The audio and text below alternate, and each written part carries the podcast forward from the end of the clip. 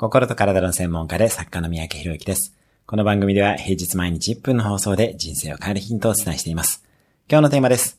何々できないを何々しないと言ってみる。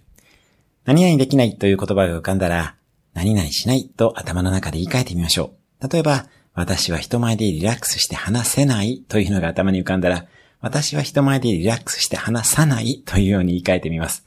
こうするだけで、すべては自分の選択であることに気づくことができます。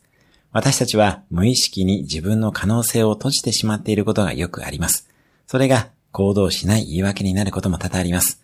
思い込みを捨てるためにも、何々できないではなく、何々しないと言ってみましょう。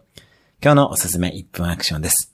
何々できないと思っていることを、私は何々しないと言ってみる。今日も素敵な一日を登録シェアなどいただけると嬉しいです。